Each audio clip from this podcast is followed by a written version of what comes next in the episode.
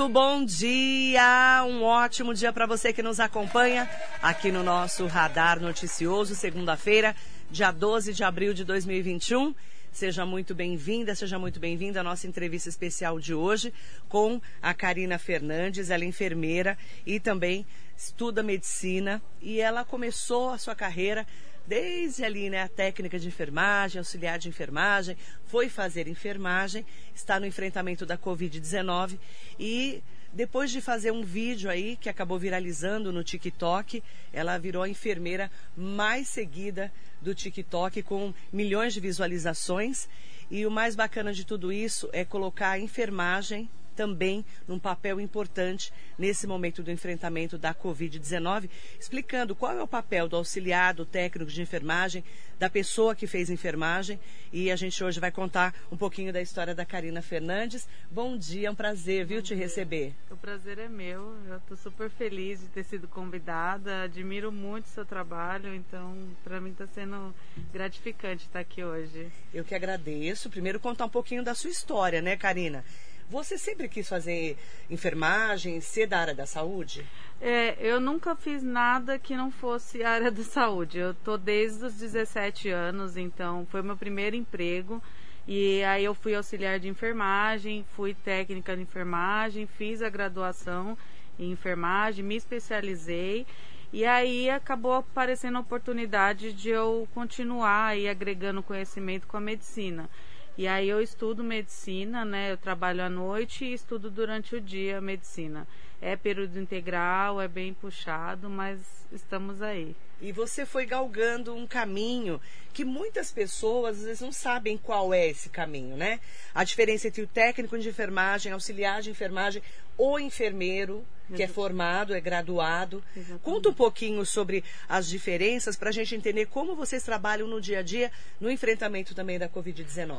A enfermagem ela é composta de três categorias. Então, nós temos os auxiliares de enfermagem, os técnicos de enfermagem e o enfermeiro. O auxiliar e o técnico de enfermagem, eles precisam da supervisão do enfermeiro. Então, o, eles não podem trabalhar sozinho. Uhum. O enfermeiro, ele estudou cinco anos, né? Ele fez uma graduação para poder atuar como enfermeiro. O auxiliar e o técnico, a média de estudo aí é de um, de um ano e meio a dois anos, então o auxiliar um ano e meio e o técnico dois anos, mas eles precisam ser supervisionados por um enfermeiro. Na maioria das vezes, quando você vê as notícias, né, como a gente está vendo das vacinas, normalmente são auxiliares de enfermagem que estão aplicando, porque tem um enfermeiro que tem que supervisionar o trabalho deles. Então, o enfermeiro, fora a questão de gestão, né, ele tem que supervisionar o trabalho dos auxiliares e de técnicos, né, que são extremamente importantes com o paciente, o cuidado direto, auxílio com alimentação. E o enfermeiro, ele, ele é capacitado para cuidar de pacientes em nível mais graves. Então, os procedimentos mais invasivos têm que ser feitos pelo enfermeiro, os pacientes graves precisam ser assistidos pelo enfermeiro. Então, a diferença das categorias são essa. Na maioria das vezes, né, nas UTIs, por exemplo, você só vai encontrar técnico de enfermagem e o enfermeiro. Né? Os auxiliares eles não prestam cuidado direto ao paciente, por exemplo, de uma UTI, que é o paciente mais crítico né, que nós temos no hospital. E agora você foi fazer medicina. Isso, exatamente. Como que é conseguir agregar, né, o trabalho, fazer um trabalho que não é fácil, você trabalha em plantão. Exatamente e fazer medicina juntos. Você está conseguindo conciliar? Sim, eu trabalho à noite, então é uma noite sim, outra não. É bem desgastante. O período da medicina é integral, então realmente, né, com a situação da pandemia, nós estamos online, mas é das 7h50 da manhã até as 5h30 da tarde. E aí você tem que estar tá online, né, estudando. Mas é, eu, as pessoas às vezes pensam, ah, você quer abandonar a enfermagem, né? Você não gosta de ser enfermeira? Não, não sou uma enfermeira frustrada. Acontece que a medicina acabou acontecendo num período que eu nem imaginava. E aí eu falei, ah, já que ela aconteceu, eu vou, vou abraçar. E estou conseguindo dar conta, né? Estamos aí no processo. Karina, a gente nunca falou tanto da importância dos profissionais da saúde como de um ano para cá com a pandemia, né? Exatamente. O que, que, mudou na vida de vocês com o coronavírus? Nossa, Marilei, é... mudou completamente o cuidado. É, é um paciente que ele foge da curva, né? Então, é, eu estou acostumada já há 16 anos cuidando de paciente grave mas são pacientes extremamente graves e que eles acabam não respondendo às linhas de tratamento. Então, tudo que é possível é feito e eles acabam não conseguindo responder a, ao tratamento. Então, a gente consegue ver os números aí enormes né, de morte cada vez mais acontecendo, não só o Brasil, porque às vezes a gente vê as notícias e fala muito do Brasil, mas eu tenho amigos, né, você também, em outros países, e você vê que é a mesma coisa, que está realmente é, no mundo todo as pessoas tentando combater a questão do vírus. E infelizmente a gente acaba lidando com a questão da morte de muitas famílias, né? Muitas. Ah, é, essa, essa noite eu conversei com um médico, ele falou, eu nunca pensei que eu fosse passar na minha carreira uma situação dessa. Porque essa coisa de a gente ver a mãe morrendo, a filha, o esposo, né? Então você todo mundo aqui já ouviu, né? Ai, morreu o esposo e a esposa, morreu o primo e a prima. Então, assim, né? Realmente está sendo perdas é, muito difíceis. E para nós que estamos né, diretamente ligados no cuidado, mexe muito com a gente, porque é dado energia, é dado trabalho, né? Existe um esforço, você se envolve com aquilo e aí no final o paciente acaba falecendo. E aí vem outro, você tenta, faz tudo e acaba, né? Então você vê alguns profissionais, né, aí extremamente exaustos, né? Porque a gente já está um ano e meio só cuidando de Covid, né? A gente fala que não chega mais paciente que nem antes, ah, um, um acidentado, um, um infarto, um AVC. Se às vezes infartou foi por causa do Covid, então acaba tudo virando em torno do Covid, né? E é uma doença que tem realmente é, aí atingido muitas famílias e isso tem atingido nós que estamos diretamente no cuidado, né?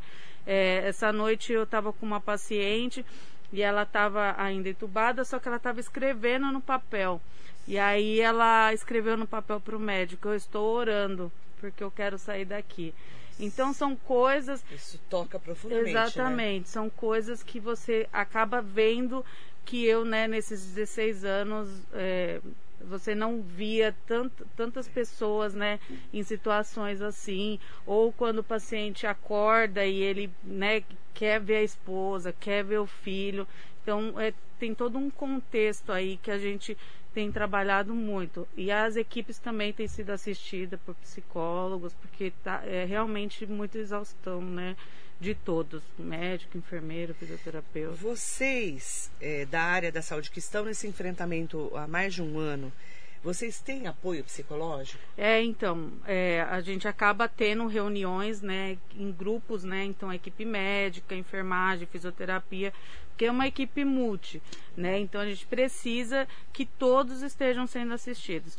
E aí a psicóloga acaba trabalhando essa questão das equipes, né, de como, como que está os sentimentos, como que está as emoções aí das equipes para prestar o cuidado porque tem muitas pessoas que ficam com medo de levar isso para casa, ficam com medo, né, de perder um, um familiar querido, né? Então é todo um, um, trabalho aí com todo mundo a respeito disso. E os profissionais que trabalham com você, vocês tiveram alguma perda? Não, graças, graças a, Deus, Deus não. O, os, a gente teve o um mês passado uma funcionária que a filha dela ficou internada, mas não precisou entubar e aí foi uma festa, a gente né, comemorou junto que ela foi embora andando. E aí a gente né, tá nessa expectativa que os pacientes consigam ir embora para casa, né, andando bem, porque ir para casa, né, na cama, sem conseguir voltar à atividade que exercia antes, não é o que a gente deseja. Mas infelizmente a maior parte desses pacientes acabam falecendo. A gente tem um, um, um fator aí primordial, né, dessa questão do Covid, que é a questão da hipóxia silenciosa. O que, que é isso? O, o que é isso? A pessoa ela começa a ter queda de saturação de uma forma que ela não apresenta ainda sintomas, né, de desconforto respiratório.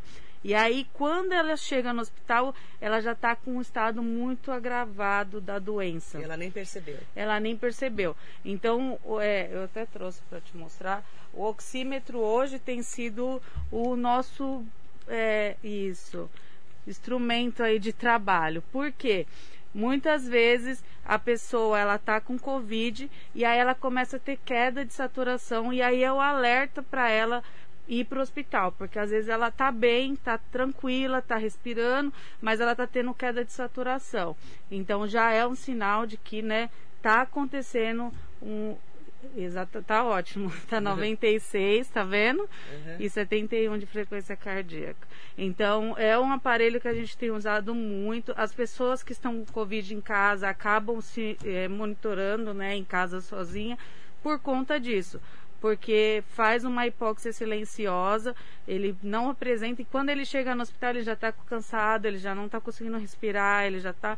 E aí ele está com uma saturação de 85, 83, né? Baixou de quanto que é perigoso? 95, 94. Grávida tem que estar tá mais alerta, porque existe uma hemodiluição aí por conta da gravidez. Então, mas a, a saturação abaixo disso já é alerta, e se tiver associado com sintomas, né? De febre, cansaço, ainda mais, né? Tem que procurar então, o hospital. se eu chegar em que número que eu tenho Ó, oh, tá ótimo, tô 97. Ótimo. Graças a Deus, tô ótimo. Fiz exame soro, de sorologia semana passada, não tive Covid, graças a Deus, e nem tive contato com a doença. Ai, que legal. A gente tem se cuidado bastante aqui. É, ah, o que a gente tem que estar tá atento né, na questão do oxímetro é. é. a cor do esmalte, então, né, no seu caso está vermelho, mas está conseguindo ler bem. Uhum. Mas normalmente a cor do esmalte um pouco mais escura acaba dificultando. Fazia quatro meses que eu não fazia unha, desde, ah, então. desde antes do Natal. Aí e, e postiça, né? E a unha postiça. Não, que acaba, não é postiça, não é minha mesmo. Que acaba é, diminuindo a questão uhum. da saturação mais uma saturação menor que 94 e a pessoa associada aí com ah, febre, tá. né, tosse. tem que os, ficar alerta. Tem que estar tá alerta que aí precisa procurar o hospital. Você falou um ponto muito interessante, Karina. Você falou uma coisa muito interessante. Você falou tem pessoas que estão passando mal e não perceberam. Eu tenho casos de relatos de pessoas que chamaram o SAMU, chamou o SAMU, a pessoa chegou na ambulância e já praticamente teve uma parada cardiorrespiratória. Exatamente. E ela não sabia que tinha Covid. Isso mesmo. Como mudaram os sintomas dessa doença, né? Assim, é. antes você era só cansaço, muita tosse, muita febre, muita é, é, falta de ar. Mas cada pessoa desenvolve de um jeito, né? Exatamente, você usou o termo correto. A medicina não é uma ciência exata, né? É. Se fosse, seria maravilhoso, né? Também, né? Eu até brinco que se fosse engenharia, né? Tem uma parede, o engenheiro põe lá, a parede não tem que cair Verdade. porque ele fez os cálculos, mas a medicina não é. Então, cada pessoa acaba reagindo de uma forma diferente. Então, algumas pessoas morrem, outras não. E eles estão estudando, né, o fator genético realmente, porque é que algumas pessoas acabam desenvolvendo a doença de uma forma mais grave e outras não por conta disso, porque acaba, né, eu pego, você pega e fica bem e o outro pega e acaba morrendo. Não dá para entender. É verdade, exatamente. É uma doença realmente ainda uma incógnita pra, para os especialistas, E né? está sendo estudada no mundo todo Muito por isso, né? Então, é, o mês passado a gente teve a primeira criança que nasceu já imune, né? Então, também estão estudando porque é o que aconteceu que essa mãe tomou a primeira dose, se é indicado, se não é. Então tá tudo muito ainda recente. E né? antes a gente falava muito de doença do idoso. É. Agora tem muito jovem morrendo. Muito jovem, muito. Isso muito. também assusta muito. Né? Exatamente. Né? Eu acho que é, essa coisa, né, que os idosos acabaram ficando assustados com muito. essa questão né? Porque no começo a gente até brincava, né? Que eles queriam sair. Amarra os idosos em casa, né? Isso, né? É, Lembra? Ficam, tem... Agora tem que amarrar os, os, os, jovens também em casa. Todo mundo tem que ficar. Exatamente. Né? E, e o colapso aí, né? Que tá todo mundo falando da saúde. Eu, às vezes, quando eu tô conversando com o pessoal, o pessoal pergunta, mas como assim abre tenda, abre estádio, né? Vamos fazer leito, é isso que não tem. Mas não é a questão, não é essa. Só o leito. Não é só leito. É profissional, é material, né? Você tem todo um contexto aí que envolve isso. E aí a gente fala, eu, o pessoal fala, mas é, nunca existiu leito no hospital, sempre esteve cheio. A diferença desse paciente COVID é o tempo de internação dele. Então gente, eu falo que é igual um congestionamento de carro, né? A gente está lá indo para praia no feriado, tem caminho, mas por que que tá aquele trânsito, né? Os carros estão andando, mas estão devagar e aí vai criando aquele congestionamento. O que acontece hoje com esse paciente de Covid é isso. Eu tô lá com o seu João na UTI. E aí o Pedro chegou também com Covid. Só que eu não tenho como tirar o seu João da UTI, porque ele está 10 dias lá e ele ainda tem um ciclo de antibiótico, ele ainda está entubado, né? Se tá ele lutando pela vida. Tá lutando. E o Pedro chegou. E isso tem o Pedro, o João, a Joana e tá chegando a Antônia. E tá na fila. E tá na fila. Só que eu não consigo tirar esses que precisam de leito de UTI. Então, se a gente falasse antes, ah, eu tenho um paciente que infartou. Ok, com 4, 5 dias ele saiu da UTI, vagou aquela vaga, colocava outro. Só que esses pacientes de UTI, o mínimo de internação deles são 20, 30 dias né? Então, se ele ficou entubado, aí ele vai ficar 20 dias de isolamento para poder conseguir ver se ele vai ficar bem. Então, as internações desses leitos acabam ficando mais longas e os outros estão chegando, né? E é o que a gente faz com aqueles. Tem que esperar que eles ou vão para casa ou acabam falecendo e aí surge uma vaga para o outro. Então a questão é um congestionamento mesmo. Aquele leito está parado e eu não consigo trazer outros porque tá tá parado aqueles com aqueles pacientes, né? E tá faltando realmente insumos?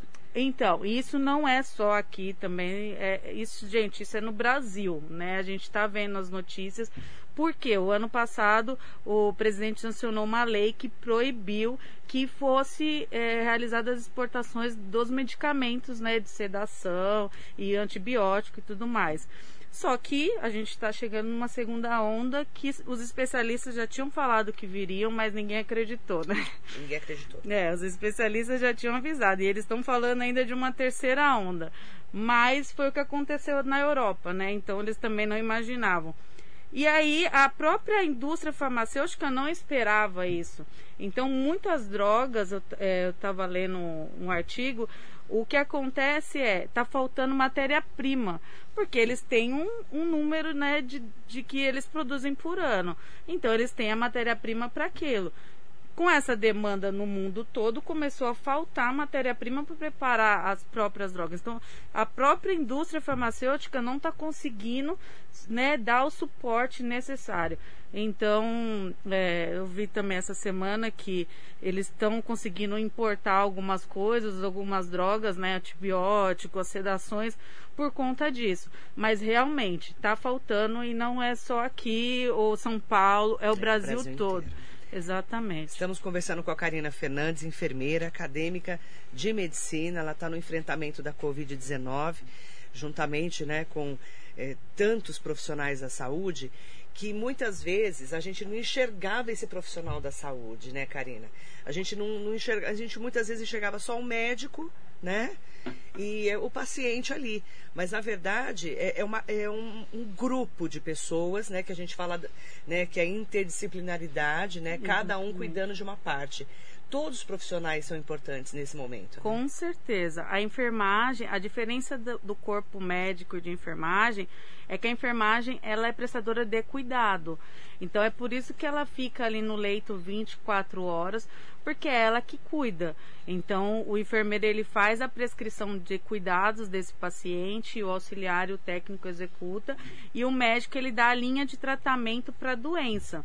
Então existe é, funções diferentes, né? Então o enfermeiro ele prescreve cuidados e o médico ele prescreve tratamento, ou seja, medicamentoso ou cirúrgico, e aí todo um corpo trabalha em cima disso. A questão da fisioterapia no, nos últimos anos a gente nunca viu tão importância né, na história de é, tanto pós-Covid, então a, a, importância da reabilitação né, desses pacientes quanto no processo mesmo de cuidado do Covid. Então, é um, é um trabalho em equipe, é impossível falar que uma pessoa faz milagre, não faz.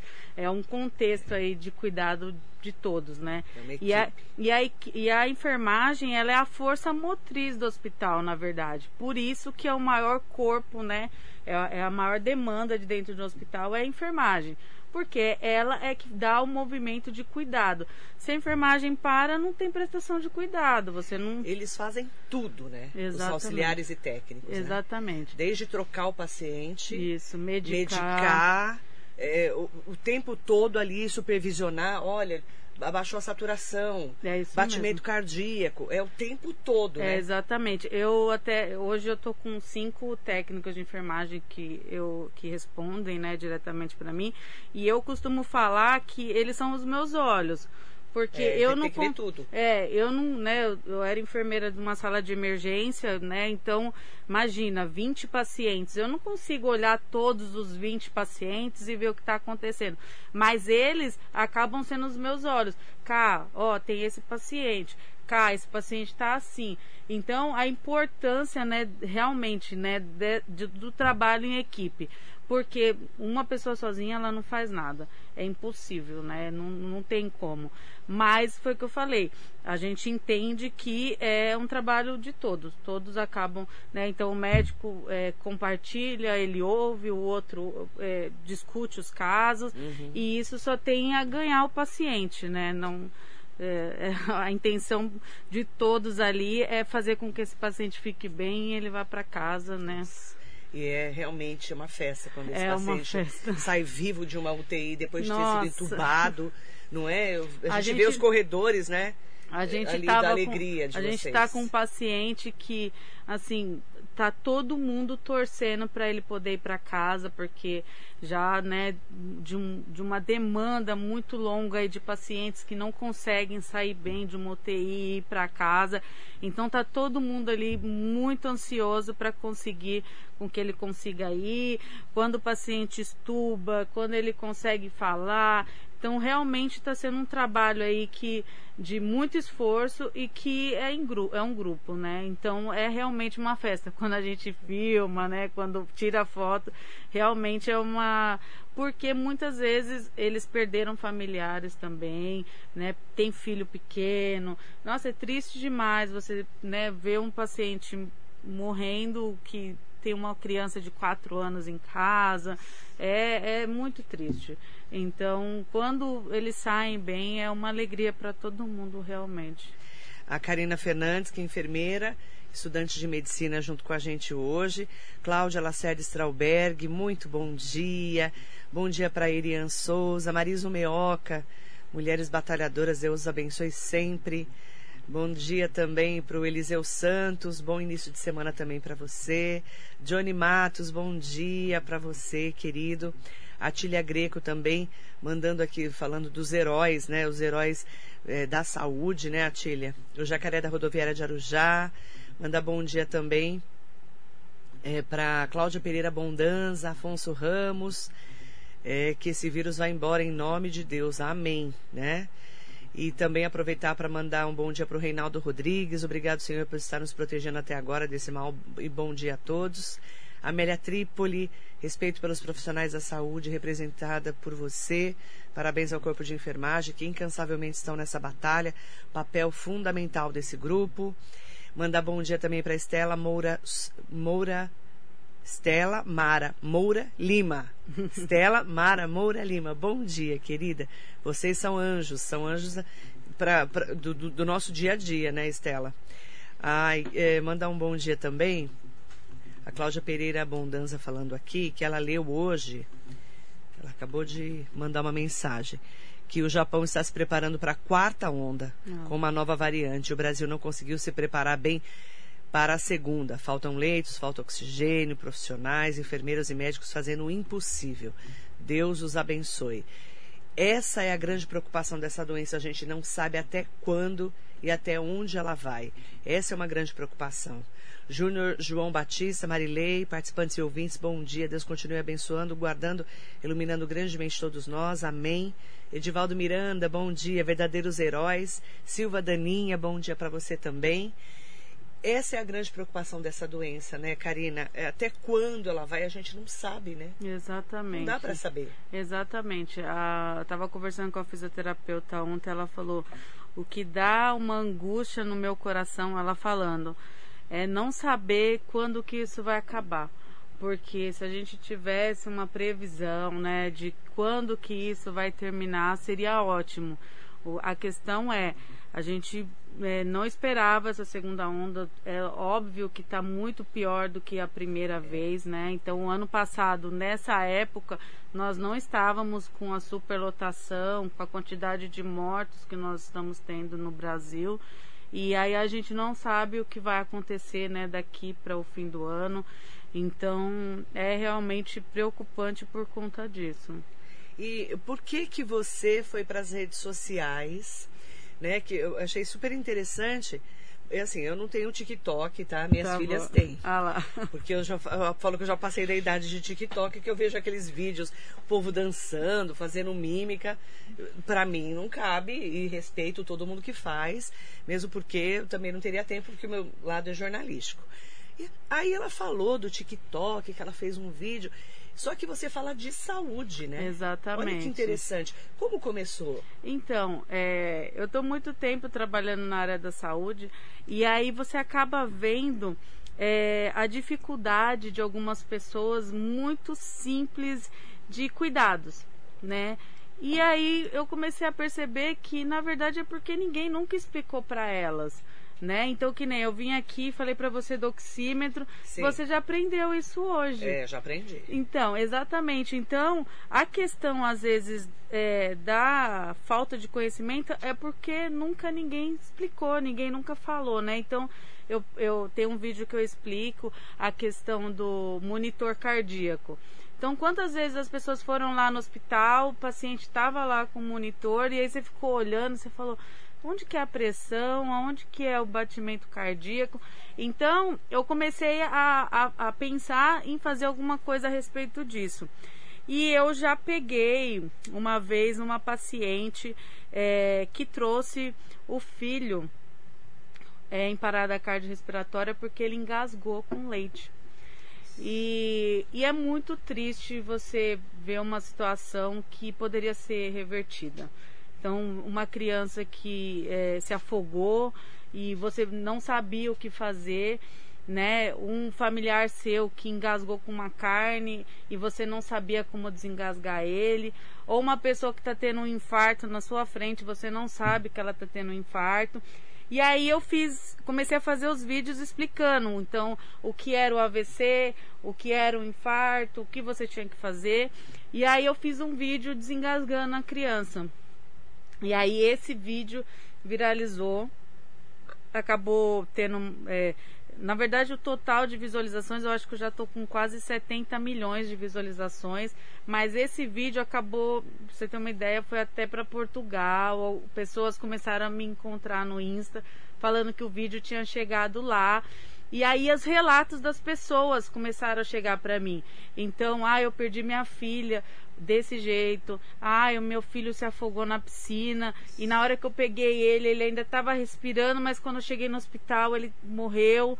E aí, e aí eu falei, gente, alguém tem que começar a explicar isso para eles, o que tem que ser feito, porque um atendimento, né, que você aprendendo, você vai poder salvar um familiar seu. Eu peguei um paciente uma vez de 30 anos, que ele estava num churrasco e ele comeu um pedaço de carne e engasgou. E ninguém conseguiu desengasgar ele e ele morreu. Porque ele já chegou já em parada cardiorrespiratória, 30 anos. Quer dizer, você está com um grupo de 10 pessoas e ninguém sabe como desengasgar essa pessoa. Então, era uma coisa que podia ser reversível, né? Não é, foi um acidente, mas que se tivesse alguém ali que soubesse o que fazer, com certeza teria salvo ele. E aí eu comecei a fazer os vídeos, comecei a falar disso, da criança quando está afogada, comecei a falar sobre a pessoa quando está engasgada. E aí os vídeos começaram a tomar uma proporção aí que eu não imaginava. E aí eu tô continuando, eu, né? Assuntos tem vários, né? Foi o que eu falei, há muito tempo de experiência, então histórias também, tem muitas histórias de hospital. E aí as pessoas começaram a gostar. Né? E como é que chama você tá no TikTok? Eu tô como pergunta pra cá. Pergunta pra cá. Isso. K, né? Isso, cá. De Karina. Isso, pergunta pra cá. E a hashtag é enfermeira TikTok. Enfermeira TikTok. Essa daí já tá com quase 70 milhões lá de visualizações. Mas começou assim. E, e aí eu tô com um projeto maior, né? Então eu, eu vou fazer é, reanimação com eles na live. Eu quero conseguir ensinar as pessoas a conseguir salvar o seu filho, a sua mãe, né? É, foi o que eu falei, tem coisas que são irreversíveis, mas tem coisas que podem salvar que mesmo, salvar. que dá para salvar. Então, por exemplo, quando o SAMU chega numa residência e a pessoa está lá em parada cardiorrespiratória e tem alguém reanimando, é ótimo, porque a gente já sabe que a chance dessa pessoa é muito maior.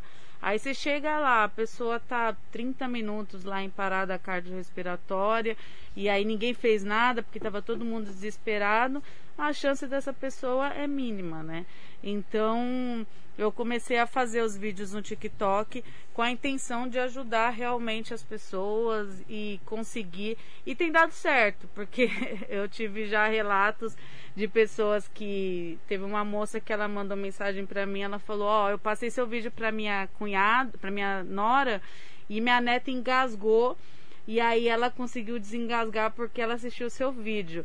Então, para mim, isso não tem preço, né? Você saber que o que você está fazendo está dando resultado, né? Não tem. Hoje você é a enfermeira mais vista no TikTok, Isso. mais seguida. No Brasil, No porque, Brasil. né, tá no mundo todo aí. No Brasil você é a mais seguida É, e a mais vista. isso. E você não esperava. Não, tem três meses e meio que eu comecei a fazer os vídeos. Eu não imaginava, não, nem.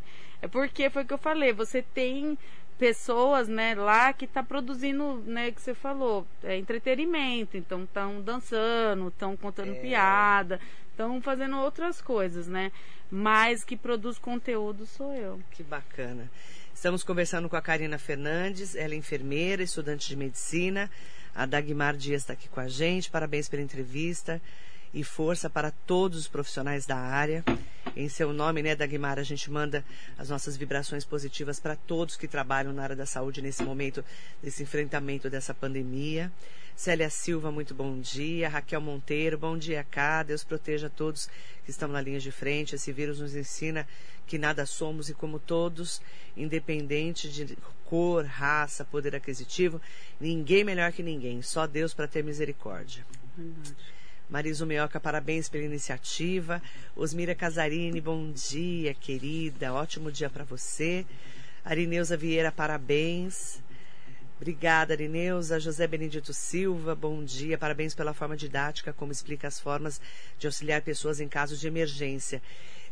O jeito que você fala é muito fácil de entender. As pessoas falam isso para você? Exatamente. Muito simples, né? É, é o- às vezes eu vou gravar algum vídeo, eu tenho que gravar umas quatro, cinco vezes. Porque eu tenho que tá, estar atenta e não usar termos técnicos. É. Porque nos primeiros vídeos eu comecei a perceber que às vezes eu estava explicando alguma coisa A pessoa não entendia. e a pessoa perguntava: "Ah, o que, que é metástase? O que é. Aí eu falei: nossa, gente, eu tenho que começar a pensar de um jeito. É. Porque, né, você é comunicador e você sabe. A comunicação, quando ela tem um problema, não é a pessoa que está recebendo, é quem está passando. Então, eu falei, ou eu começo a entender um jeito mais fácil, né, de conseguir explicar para as pessoas de um jeito que todos entendam, ou ninguém vai entender. Então, até tem um vídeo que eu brinco que um médico vai dar a notícia para a família e ele fala, fala, fala, fala e no final ninguém entendeu nada que ele falou, né? E isso a gente vê constantemente, né? O É. que acontecendo. E aí chega o outro e vai, explica, mostra, né? Meio que desenha a situação e a pessoa entende. Então não adianta, né? Se eu, né, é, se eu falar para um idoso de 70 anos, ele precisa entender, né? Se eu mostrar para ele aqui, ó, o senhor vai ficar com isso daqui, quando chegar no número assim, ele vai entender. Agora, se você né, não consegue explicar, se você não, não acessa ele, não adianta. Ele não Verdade. vai conseguir compreender nada. Verdade. Maria das Dores Gomes Silva. Bom dia, meninas. Parabéns, Marilei, pela matéria. Bacana a entrevista, né? Com a Karina Fernandes, Maria José Oliveira. Em nome né, dessas meninas e meninos que estão conosco aqui nas nossas redes sociais, eu queria que você deixasse uma palavra é, de carinho, de força, em nome né, dos profissionais da saúde, representando tanto os enfermeiros, técnicos e auxiliares nesse momento. E agradecendo muito a sua entrevista, adorei, viu? Ah, muito obrigado, Marilei. Eu agradeço o espaço que você deu. Realmente foi o que eu falei. É, Para mim, é, é, é, eu me sinto lisonjeada em poder ser entrevistada por você, né? Que eu te admiro muito. Muito É, o, que eu, o que eu quero deixar para vocês é que existe esperança, né? Então, é, nós nunca podemos entender isso. Enquanto é, o sol estiver brilhando, enquanto houver um amanhecer, existe esperança, né? O que nós temos que fazer? Nos cuidar, né? Pensando em você e no familiar que está dentro de casa, eu acho que essa questão do Covid nunca falou isso tão forte, que não é só você, né? Você tem filho, você tem esposo, você tem esposa. Então, pensar no coletivo, realmente, a gente sabe que a situação financeira do país tem vários agravos, mas pensando realmente no coletivo, no cuidado do outro. E eu costumo falar muito para eles: se você, né, tá vendo que tá toda essa situação ruim, vai doar sangue, sabe? Você vai poder ajudar alguém que está dentro do hospital. Você vai poder olhar seu vizinho que foi mandado embora. Se você puder ajudar ele, ajuda ele. É realmente olhar para as pessoas que estão do lado e ajudar na forma que você pode, né? Verdade. Fazer a nossa parte também. Exatamente. Um prazer te conhecer, viu? O prazer foi meu. Muito obrigada em seu nome.